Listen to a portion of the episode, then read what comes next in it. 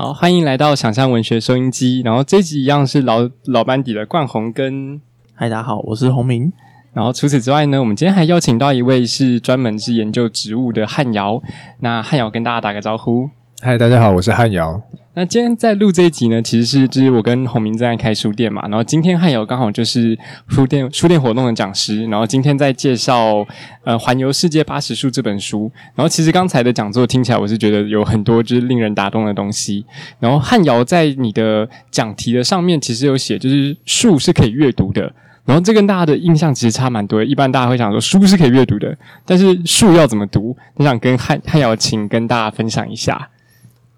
其实就是我觉得东西都是可以阅读的啦，就像是如果是洪明看一条下水道，他一定可以看到很多资讯嘛。哦，对，你就会说下水道是可以阅读的。所以我听到你的演讲，你在讲术士可以阅读这件事情的时候，我觉得相当感动，就是因为你有一个非常纯粹观察所有事物的心。对，那我们再聊一下树怎么阅读好了。不过就是嗯，就是因为树是很明确的一个对象，就是它不像一片草地哦，你不知道边界在哪里。那树就是一棵在那边，但是就是我会觉得就是说，它有很多种观点。像我刚刚就有可能举大大小小的几种，比如说我们我以前是念森林森林系的，森林系的话就会把比如说同一种同一种树就会给它一些描述，所以就说呃，你可能。同一种树，你就会是阅读到同一个东西，那是一个种，很多很多棵都在都读到同一个文本这样子。可是，呃，刚刚就有很多人是，我就是认识这一棵树，街角那一棵，它被移走了，就是没了。哦，所以就是那一棵树，那他读到可能是这个空间感、那个地方感。那就是我还有另外一个面向，就是说我以前很喜欢收集那种树木的果实啊，什么叶片。哦，就你可能读一片叶子，或读一个果实，你也可以，就是可以。看到很多东西这样子，所以就说，我觉得就是尺度可以有无限种的方式，大大小小的，然后时间轴也是可以很深远的时间，几百万年的演化，或者就是这一天这一个触感这样子。对，哇，可是听起来这个角度有很多种，很厉害。那，哎，我我想问一下，就是说，嗯，因为其实树有很多。像是类似一个跟民俗或是跟情感有关的东西。那在呃接触树的过程之中，我们人仿佛会赋予它某些情感或是灵性。然后以及你本身是做比较很理性的科学研究。哎，我先介绍一下您的背景好了，就是我我记得你是呃台大森林所毕业的，对，然后毕业之后。就开始在做很多跟植物相关的绘图，还有研究，然后有出一本，就是我们呃手上有拿着一本叫《环游世界八十树》啊。你这个不是，这个是我只是写了一篇书评，然后就被 找来演讲。真的，那是哪一本？对，没有，就是我自己，就是我现在在做的是生态插画啊，所以之前有当过那个有一本书叫《通往世界的植物》的会者，而且我就也说实在也没有画太多。脏话就是有一些主视觉是我画的，哦那我自己有出的是关于鹅类的一本书，那是也是政府出版品。是，然后之前画过一本绘本，就是这样子。对，所以严格来讲，我比较是像是呃插画工作者。哦，对，所以我是我想刚刚的回到刚刚问题，我的意思是说，就是其实许许多人都会把就是无主或者是他们可能是。呃，非人的东西，然后把它当成某些灵性，例如说，我们会崇拜一个巨石，我们会崇拜巨木，那我们会尝试从这些巨大而自然，或者说它不一定是自然，它是很广漠、广漠的东西，可能是沙沙漠，我们会赋予它灵性，就是说，把它称之为神、萨满之类的。那以及你本身的呃科学的训练，那又你在就是。进行这些就是演讲啊，或者是你在讨论这些事情的过程，你怎么去面对这些人类对植物的神话的想象？你会你会比较排斥它吗？还是你会觉得它是就是它也是一种人类式的某种表现？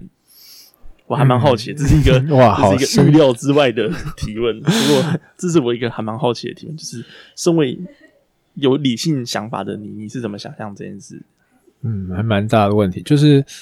嗯，我我当然我接触就是我我喜欢观察自然，就是我从小喜欢观察自然，所以我现在才会是从事自然书写或是或是绘画嘛。对，那当然我对自然会有一种浪漫的想象，比如说街角某棵树开花了，我会觉得春天来了，然后它就会给我带来一种心灵的那种启可能发。感受。嗯那只是说，就说是不是所有人都应该要这么做？就我其实当然也会存疑，因为有的时候我会觉得，就是很浪漫化的自然是有一点局限我们的想象。这样，比如说我们在都市里看到一些行道树，然后它的处境不一定是好的，甚至是它可能是很临时的，或者是说它也许跟人类是有冲突的。然后这时候如果呃，你就会说你怎么不尊敬他，或者说，那我觉得那就有点失去那种对话可能，就他可能已经活得不不是很好了，然后但是你硬要留下他吗？或者是或者是换一个，又或再换一个场景，就比如说我们现在忽然要来种一片森林公园，然后我们就觉得哇好棒这样子，但其实未必很棒，因为重点是比如他种什么树，他怎么规划，那会不会只是一个提高房价的一种、哦一种手段呢？然后你说大安插森林 但是那个在在这个里面也有非常复杂的东西可以讨论。是 对，就是它有没有可能只是符合了某一个阶级，或者是，或者就是就是满足人类的那个那个浪漫的想象。是所以我反而会，比如说，如果是我的话，我可能会反而会注意到那种井井有条的规划之余，那种街角忽然冒出来一棵野树，那我就会去想它的处境，那我反而会觉得好像就就是它好像更有灵魂那种感觉，要不然其他可能是被规规定好的。对对对，嗯所以哦，其实我觉得这是一个很妙的题材，就是在一片井然的，然后被人类规划的呃的树之中冒出来一个野树，那为什么它会在人类规划之外却能继续生存？这这让我回到是、啊，我回回到那个高危程度，就是就是，例如说我自己在做看那些都市规划的过程之中，我也会好奇说，为什么那些板桥的都市靠河岸的都市规划都已经那些大楼都已经盖起来了，然后地也通重新刨铺过，然后下水道也全全部重做，但仍然有一些铁皮屋或者是农地，它就真的还在有一个人在里面种田，然后真的有人在里面去种些有的没的东西，但它还是就是存在在人类的都市规划之外，但是却很突兀的存在在那个地方。那我也会好奇，就是为什么它可以生存，然后为什么它不会被，例如说强拆它，它不会被违建拆除，它不会被征收，它不会被怎么样怎么样。那这就是就是我我觉得这可能就是你开始提到所谓眼睛的部分吧。对，那我们还是回到就是今天想要介绍的这本书嘛，就是《环游世界八十树》这个部分。那我们因为刚刚办完一场演讲，虽然就是 p a r k e 大家可能没有办法体会到时间感，那我们这边交给冠宏。哦哎、我记得就是那个汉瑶在讲到演讲过程中，有让我印象很深的东西是，呃，你在讲植物进到人类的都市这件事情，然后像是比如说你呃有举例说。就是这是上上一次课程的，但你有举例说，就是铁线蕨这种植物原本是生活在石灰岩地形，然后石灰岩地形其实很少的，就是在什么花东啊，或者是什么云南、广州、桂林之类的地方才会有石灰岩地形。然后结果因为人类的世界中有一个东西是石灰岩的，是我们的墙壁水泥，水泥就是石灰岩，然后所以因此就意外变成很多铁线蕨的产的生长的地区基地。然后有没有类似这样子的其他的观察可以跟我们分享？对，像我今天就觉得，因为像比如说这本书好了，它就是它有点像是文化的旅游，然后只是以树为对象嘛。那我觉得就是其实我们也不一定是说去异国看树，我们在台北街头你看到树，其实你也可以做类似的旅游。那只是说你有没有你有没有办法辨识出到底到底是要旅游什么？那比如说我刚刚就举一个例子，就是说有一种树叫白水木，它通常长在那种我们东北角的岩那个礁岩之上。然后现在就很多豪宅，就就是那种很高的楼层，有风很大，然后又很干旱，你可能也疏于管理，但是它就是会种在阳台上。然后我那时候就，或者或者另外一个例子是我们的草皮，我们的草皮的那种草，常常有一种叫狗牙根的草。那我在哪里看到一一样也是在海边。那为什么这些海边的植物会种在都市这种环境？就常常就是因为一方面就都市蒸散量大，那个土壤有时候盐化，其实它跟海边也差不多。这样子然后又干旱，然后又风大，然后呃，有时候我就会想说，你看这个植物哈，它到底知不知道自己在 在人行道边，还是在豪宅楼顶，还是说，其实它根本就觉得它就是在海边？那哦那这个时候，透过这个植物的转移，我就会觉得，哦，其实其实那个豪宅的顶楼是一方 礁岩，一方悬崖，然后 我在路边就可以找到一个海的海的痕迹，但是其实当然就其他沙滩什么都不存在，只是就这个植物它。它是不是就还在做着一个在海边的梦那种感觉？对，所以有时候铁线蕨我也会觉得，诶，也许 它就是长在一个峭壁上啊。对于我们来说是房子，可是对他来说就是一个石灰岩的基质嘛。但它它不管跨出这个方寸之外是铁还是什么鬼钢筋，但是他在这一块，他就是活在能够碰到的地方。他就是活在他想想在的那个位置。有时候会这样想象，也是蛮蛮有趣的。我觉得这这个题材超猛诶！现在现在在这里能够听到这种，我觉得这个价值超高。嗯那那就是就是我觉得，比如说像这本书里面，它有的时候它根本不是在讲说那个呃古老的文化，它有时候是讲新兴的嗯城市文化。那我觉得就是说，就哎、我不知道，就是就白晓明说过嘛，就是说你看一个星座，你你你觉得它排成一个线条，可是其实它搞不好都相差几百万光年的那种距离啊，只是它现在投影在你的眼睛上，就同一就同一排。就是在台北这种空间，我就会觉得说，不管是就是新旧并存的文化，你同时观察的时候，那个 那个那个拼贴感，其实其实就是因为他们同时都都出都存在，那不是说就是有的时候，你不用管它后来还是原本的，那其实都可以观察。应该说这样的拼贴感是有趣的，所以我才会觉得说，有时候不是说越古老越好，或者是越新就越不值得观察。有时候那种很临时的，然后很都会的，然后说不定跟古老的排在一起，反而产生了它的趣味，就是这样。所以他比如说他第一这这本书有某几章就是讲说那种很重视隐私的英国的那种街区，就是会让某些树长得很高，就遮住邻家的窗户之类的，然后但是又会因为阳光被遮掉，又会起冲突。那这种这种观察，我觉得就是比较不会出现在一般我们觉得的树木介绍书里面，哦，一般树木介绍书就是什么科什么种，对，或者说叶子长什么样这个传统上怎么用，通常不会关注到它现在的存在状态。那我觉得就是关注现在的存在状态是蛮有趣的一件事。那甚至比如说，如果作为文学创作题材，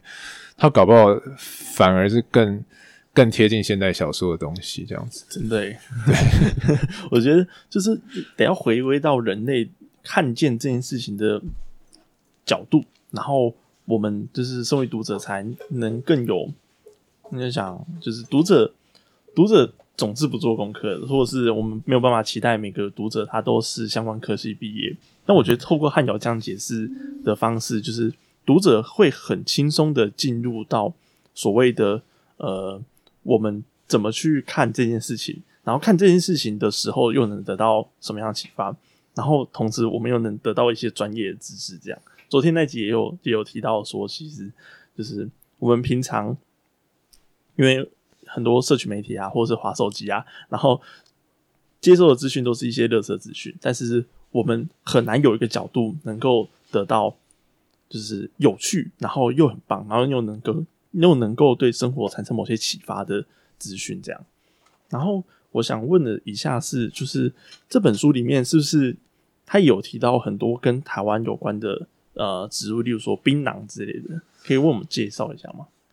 哦，它这边有一些植物是跟台湾有关，但当然应该说你你翻开每一章，它就是会一个国家配一种树嘛，然后当然是没有一个国家叫台湾呐、但是、哦哦，但是它会它会有你你会看到一些台湾，应该看到不少台湾会出现的东西，因为我觉得台湾本来就是一个就是一个那种贸易的海岛，很多东西会进来嘛。那你比如说，他直接提到台湾这个词的是构树了。构树对，有一种呃，台北近应该是全台湾都最常见的一种野树，叫构树。那它是南岛民族那个树皮布的很重要的原料。那曾经从台湾被带出南岛，这个是科学上是有证据。所以他那个是在东家那一章。反正就这本书就是一个旅游书，然后每一次就是一个 一个国家，然后在东家那边第一句话就是构树是从台湾传播的。哦，那就是因为东家也是大洋洲群岛上面一个嘛，那就是它它的那个树不是原生在那边，而是透过南岛民族的西带，然后带过去，然后维系他们那个树皮部的文化这样子。所以就是唯一提到台湾的，好像我记得就是这个。而且他是台湾老师、台湾研究者做的研究，很快就引用了这样。所以槟榔，槟榔这个植物原本是产在哪里？因为对我们来说，槟榔是很很台湾的印象的植物。哦，对对。然后槟榔是怎么跑来台湾的？对，其实槟榔它也是引进的，而且我印象中是荷兰时候才引进的。那但是你听说那个什么，诶，就是华南一带本来就会吃槟榔，然后我记得那唐宋八大家那个。有一些被流放到南边，就开始吃槟榔。对，然后嗯，但是你你去看很多部落的文化，都会有槟榔的传说啊。那表示什么呢？表示他们的他们的那个传说可能是四百年以内的。对，那应该说，我觉得台湾原住民的部落常常都是很快速就会把新的植物融合进自己的传统所谓的传统植物里面，然后变成他们的传统。我觉得这个也是，我觉得台湾也许台湾的性格就是这样子，就是。有时候我们都会贴什么外来种啊，然后新住民，其实很快很快就会变成，就会变成生活的一部分，就会变成就是我们对同样认同的事情的一部分。我刚看了一下，好像是嗯，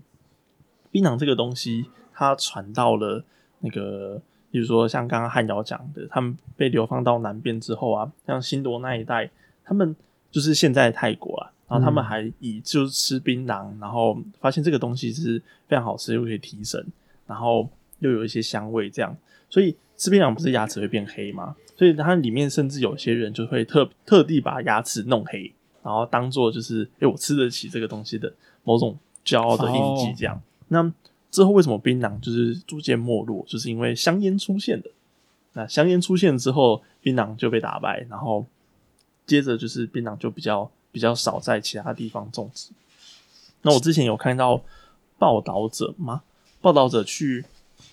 谈论关于就是嗯槟榔，我们台湾槟榔业的盛衰了。就一开始槟榔业不是就是很强盛嘛？那到了一个时间点，槟榔业整个大衰弱。然后各位可以猜猜看，那个时间点是什么时候？香烟引入台湾的时候。不是。不是，他那个时候是课本出现的一段话，他被改变，他就是写说吃槟榔会让山变秃，然后小学课本里面出现的这段描述之后，他就讲说，因为大量种植槟榔，所以我们水土保持变不好，水土保持变不好，那我们山就很丑。那你看为什么我们那个花莲一直在山崩，然后哪里一直在山崩，就是因为种太多槟榔。从那个时候，槟榔的好像就是种植量和使用量就大幅的减少一半以上。那因为它是一个大上位很上位的国家政策，叫做呃，好像增好像叫做增加国人的口腔的使用，就是不是增加口腔健康口腔健康对。然后因为要杜绝槟榔，所以我们政府我觉得他们相当的聪明，或或者是说人类有点可怕的地方就是。他们在四五十年想到的是从下一代教育开始做根绝这个产业，然后这个产业就在二十年后、三十年后彻底的，就是不像以前那么兴盛，然后被被根绝掉。那至于它是不是真的有害水土保持，其实这边就有很多正反双方的，就是辩论啊。那那我觉得这个议题就可以回到说，人类的某些政策，或者是政府的某些政策。好像就可以决定了一整个生态系的部分，这样不知道汉瑶对这件事情有什么想象或者是想法？对，事实上这个就是政治生态学。其实你你说槟榔这个也是一个很很典型的例子。那比如说我之前，比如说我在自己，因为我有在上社大课嘛，我就常常会提到，就是说，比如说在比如说工业呃工业日本、农业台湾这种。帝国的架构之下，那台湾就会变成是一个农产品的营运中心，所以那时候大部分的平原都生产甘蔗嘛，然后稻米、稻米和甘蔗，那稻米可能是为了养种甘蔗的那群人 存在的。那当然，后来稻米也是很重要的工艺，反正就是你你就会大幅改变平原的地景。那如果是说台湾要生产木材的这个架构的话，诶，那山山林就会被大量的开发，那那个都是一个很巨大的一个，等于是几乎是世界地图式的那种图像。嗯，对，那那比如说现在最流行的就是说，比如说飞鹤家园，在飞鹤家园这个大的世界地图之下呢，那能开能够放上光电板的地方，就给我放上光电板，大量盘点嘛。所以这就是确实一个政策，就是一种观看事情的方法，就会改变一种景观。这是家园这个我确实有研究，真的是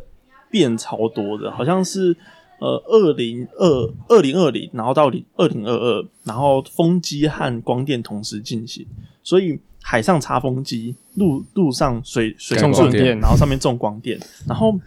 这个东西政府大概投入了十兆之用，就是你你给一个比较可以想象的东西，叫做雪山隧道，我们盖了十年，然后延宕了四年，你知道他花了多少钱吗？他花了六百亿。原本是预算是三百亿，多追加三百亿，因为他太难钻了，死了三十几个人。盖个雪山雪山隧道是十大建设其中一个项目，他花六百亿，但是重电这件事情就更夸张，花了十兆。对，就是，但也有壁纸的问题啦，现在有通货膨胀，不是不是，没差那么多，没差那么多，因为水下隧道是二零零九年做完的。那这个东西我们就可以去发现说，所谓的国家政策可以。超大幅度的去影响我们，甚至是不不只是地貌旁边的渔村、渔船、渔的渔民，他们因为因为那个三三海里之外，就大概三十公里，种了很多风机，然后他们也有新的工作机会，叫做鲸豚观察员，所以就他们就每次出一出一次海，就大概拿八千块。那这这个生态也大量的改变，就是那个资源分配，就是你你有没有资格当金屯观察员？你可以出海，你不行，这样。所以我觉得，就是国家的上位的政策这个东西，真的是每个写作者可能都要去，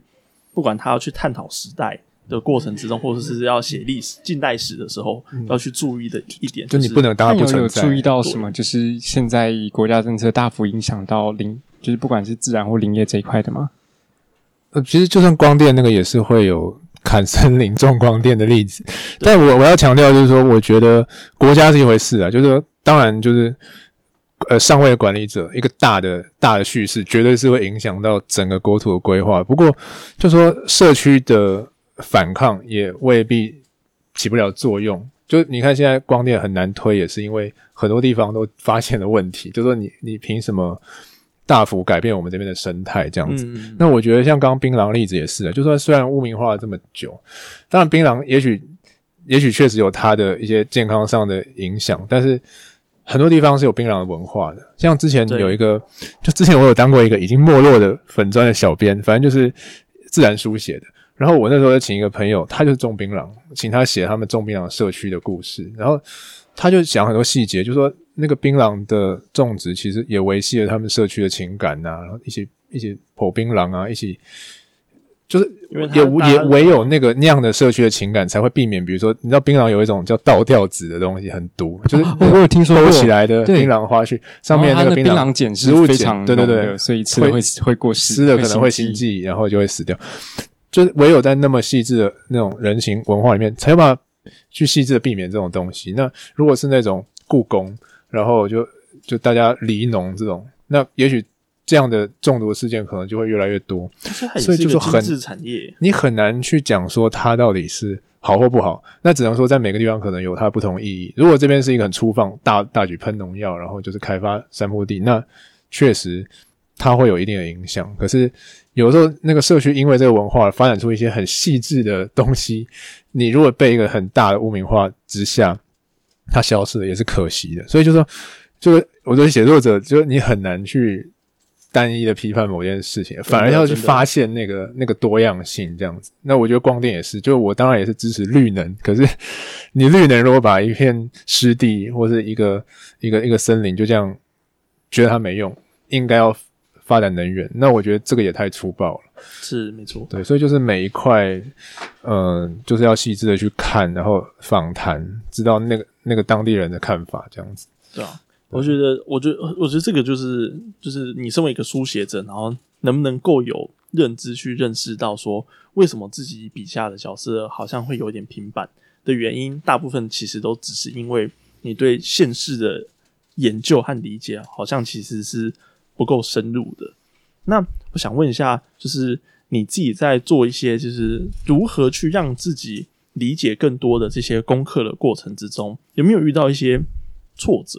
例如说，你本来就是希望光电更好，但是就像我们这次我们触触我们来触碰一点敏感议题，就像早教，早教 对，那我们希望自然变更好，但是却发现如果不三接的话，却很有可能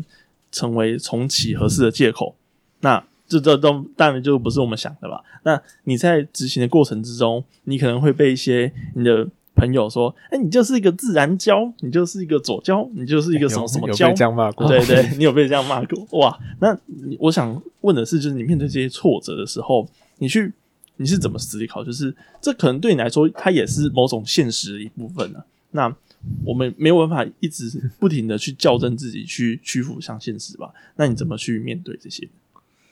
就那时候我我我自己的田野是在台东资本湿地嘛，嗯那当然也有很多人是赞成那边开发成光电厂的。那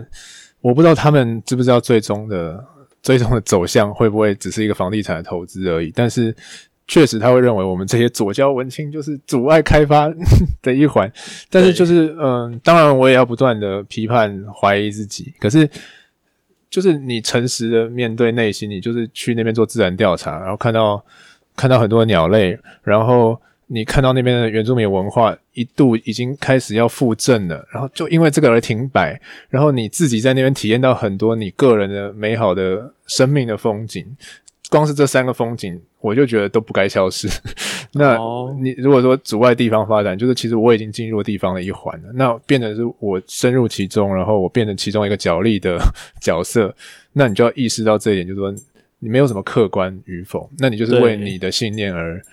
而去而去做做抗争，你你就只是这个结构中的一环，这样子。真的，对，那也只能认清这个事实。就我也不不敢说我绝对是对的，或者说这个政策是不是高瞻远瞩到我我看不清。但是但是就是我相信什么，我只能够遵循我当下的意志这样子。真的很多东西没有是对的，就是可能 A 政策就影响 B 政策。例如说，就像回到早教育，其实那个那那个时候赖清德说啊，好，那我们深奥深奥场不做，那就变成早教。交换一对，下，那如果我们说我们说那个早教不做，那侯友谊给不给巴黎过？那据我所认知啊，就是我自己在做的公共工程。那如果你要路面刨铺，你如果大家就说，那、接巴黎啊，至少不会牺牲生态嘛，那我们还可以，就是如果侯友谊过了，那生态不会影响。你以为只有生态嘛？那边的居民就至少得要忍受五六年以上的路不平、路被刨铺，然后每天早上他他路被跑步不是不是指他不方便，而是外面在挖路的时候，他的窗户、他的所有的生活环境的空气品质都超糟。我们最近外面店有在做那个污水下水道管的接管，灌孔在擦窗户的时候，那个窗户就是黑的。对，所以事实上就是它不只是什么什么大家说什么自然 VS 自然，或是自然 VS 什么核电之类的，其实也没有，就是最后会影响就是被牺牲在公共工程底下的那一群人，然后他们会进到一个很无助的状态。所以我有点好奇的就是说，所以汉瑶你你的选择是希望进到地方之中，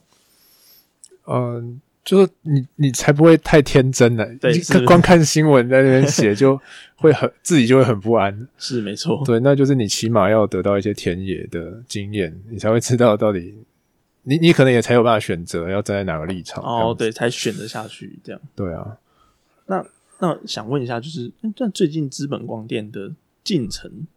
还好吗？哦，资本光电就是之前一度以为就是说它会停止执行，因为嗯在法律战这边其实是，嗯、就说因为他没有他在智商同意，啊、天啊，这个这讲起来好复杂，反正就是总之就是一度一度法院是支持，就是说先停止执行，因为要尊重部落的意愿，这样，因为部落已经多次申请，就是说我们不要，对，对但是后来又又驳回了。就是，所以此刻又是驳回的状态，所以理论上哦又是法律战继续打这样子。那那我不知道要不要补那个整个光电脉络，反正就是那边是一个传统领域啦，对，传统领域要盖光电嘛，然后他们智商同意，因为种种操作居然过了，是一个非常尴尬的处境。但是过了之后，就是在地部落又不断的就重申说，我们其实是不要的，那只是因为就是你的制度不完善，才让这个智商同意的投票过了。那所以一度曾经有占上风，但目前又被驳回，哦，所以目前又是一个焦灼的状态。那我在这个这里面是一个呃自然调查者，还有论述的生产者，可是，在法律这块真的不熟，所以我现在也都只能够静待那个律师团队的的哦的近代司法的调查，的结果这样子。对，那只是就是说，还是会持续观察这一块这块野地了。对，那我自己的书写计划也是在写这个，嗯那只是就是没办法，法律就是另外一块东西。对，哦，不过我觉得这个写出来一定也很棒，就是很多人应该想要看。那我们就时间差不多，看冠宏有什么、哦 last question，、应该也差不多。那个汉偏离阳要不要树木这个主题，是不会啊，但刚才讲的东西，其实我觉得跟树都是环环相扣的。然后汉雅要不要在最后多讲一点点，就是你现在的那个书写计划的部分？嗯，就是我现在正在，就是我之前申请国议会的那个那个书写计划是嗯关于就是资本湿地的自然史。那个自然史其实就是应该是环境史，啊环境史。我们说 nature history 就是博物学，但是呃，环境史是指说它整个整个环境的变迁。那就是我我其实就是有点像一开始洪明问的，就是说。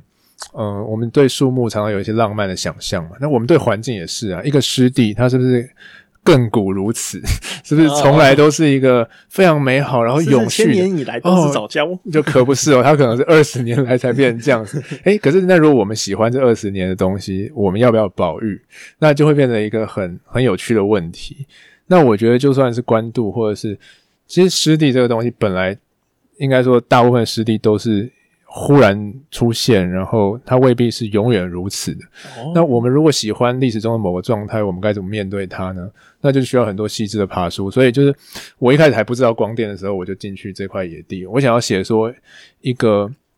湿地是怎么被人类建构出来，然后调查出来，然后希望保存它。可是它在它之前又不是湿地，在它之后也可能不是湿地。那我们卡在这个像昙花一现灿烂的瞬间，我们要怎么？留住它吗？还是我们要怎么好好的与它道别？就有的时候都会在这样的呃矛盾之中去面对这块看起来又像荒地，但是又很美好的一个一个处境。就对我我比较是在写这个这个环境的变迁，然后就告诉大家说没有什么是不变的，但是我我们对，可是我们还是我们还是要做出我们的选择，这样子。嗯就比较是在写这个东西，那它当然是一个有点自然书写、有点报道文学的东西。我觉得很漂亮，就是我也觉得，那呃，最后闲聊时间，闲聊话题，那我想说，因为这样听起来，你的这本书好像会很长，也就是说，呃，你从你从二零多少年进去进场开书写，我是二零一六年底到到台东去第一次看，然后现在二零二一嘛，所以然后经过了五年，然后我发现其实一年一年的经验就可以塞满一本书，其实就很多了。嗯。然后这五年的经验一定可以超长，看来我觉得就是一个很很值得，就是发展成第一集、第二集 资本资本环境第一集这样的东西。我因为不知道，但是也很不专心了有没有那个困扰？就是哇，题材越来越多了，题材越来越多了，然后好像写不完的感觉。因为我也不可能一天到晚待在台东，我其实也是两边跑，然后我尽量拿一些补助去去 cover 掉这个车资，然后其实有的时候也是经验也不是说那么密集，是疏松的，而且这个议题其实也拉很长，就是从没有光点到有光点，然后现在光点焦灼，就是瞬息万变，嗯嗯，所以我只是有点在等说有没有一个阶段性的结果。那当然就说野地的观察，那个有很多很多资料，就是你也舍不得不放，但是真的，但是就是呃放了好像又琐碎，所以其实我觉得这个哦，这个最后我就是先先给编辑看，哦 然后看编辑觉得怎么样是个停损点这样子，了解。对，要不然就是你也有写日记啊，但是你总不能逐字都进去嘛，可是如果你是一个海明威的日记的话，那我就逐字放这样，所以你就是未来的那个海明威之类的，就是自然书写一个很棒的开头。因为我觉得，我发现大家在研究议题的时候，会囿于一个就是字数上的限制，例如说脸书它可能就是五百字，然后什么什么就是报一篇报道就是可能了不起两千字、三千字这样。可是，一本书的规模，甚至是带着像我们这样人文关怀的角度去书写的时候，他的视野和观念就会完全改变。对，所以我觉得是很适合多出几本，加油！哦，谢谢谢谢。那我们今天就差不多节目就到这边结束，那大家跟那个观众们说一个再见，拜拜拜拜